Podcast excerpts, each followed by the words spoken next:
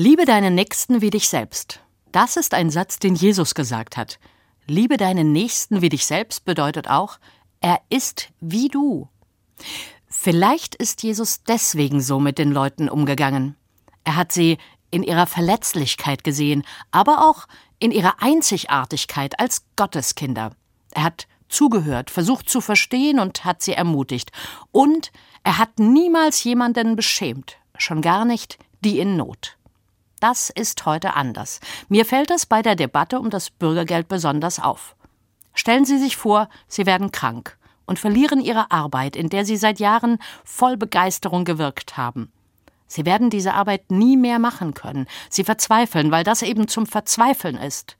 Sie bekommen kein Arbeitslosengeld, weil sie selbstständig waren. Und obwohl sie sich schämen und obwohl sie etwas gespart haben, gehen sie zum Jobcenter. Sie brauchen monatliche Zuschüsse. Sie haben schließlich Kinder.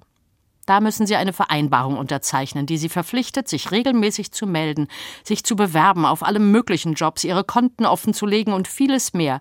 Ab sofort wird alles Geld, das Ihre Kinder in Jobs verdienen, angerechnet und abgezogen von dem Geld, das Ihnen als Bedarfsgemeinschaft zusteht. Und das in einer Zeit, in der ständig alles teurer wird.